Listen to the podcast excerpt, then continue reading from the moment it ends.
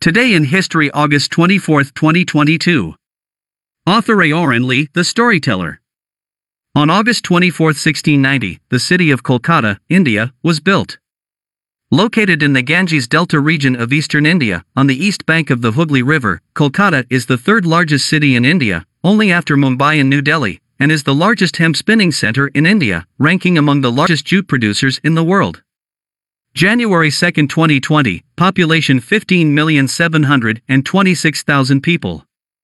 An archaeological site found near Kolkata proves that it was already inhabited 2,000 years ago. Both the Mughal Akbar the Great's Lease and the Bengali poet Peplata's Ode to Manasa mention Calcutta by name. However, there is no written history of Kolkata at that time, and it cannot be proved that it was already a city. It was not until August 1690, when the British East India Company came here to trade, that Calcutta had a recorded history. It is now widely believed that Kolkata was founded on August 24, 1690. In 1772, Kolkata was designated as the capital of British India. The first governor at the time, Warren Hastings, moved important offices from the Mughal provincial capital of Murshidabad to Kolkata.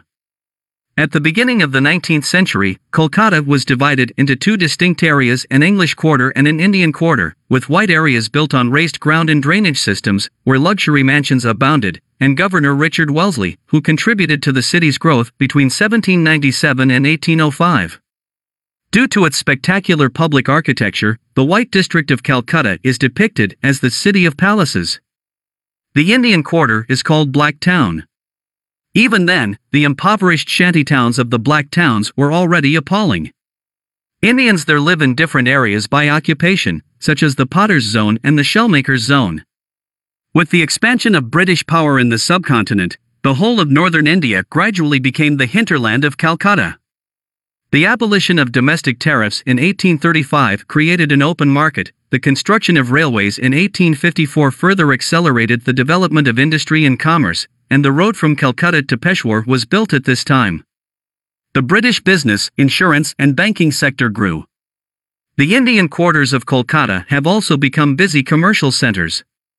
From the 1850s onwards, the city experienced rapid growth in industry, especially in the textile and jute industries. The British government has also made massive investments in infrastructure such as railways and telegraphs.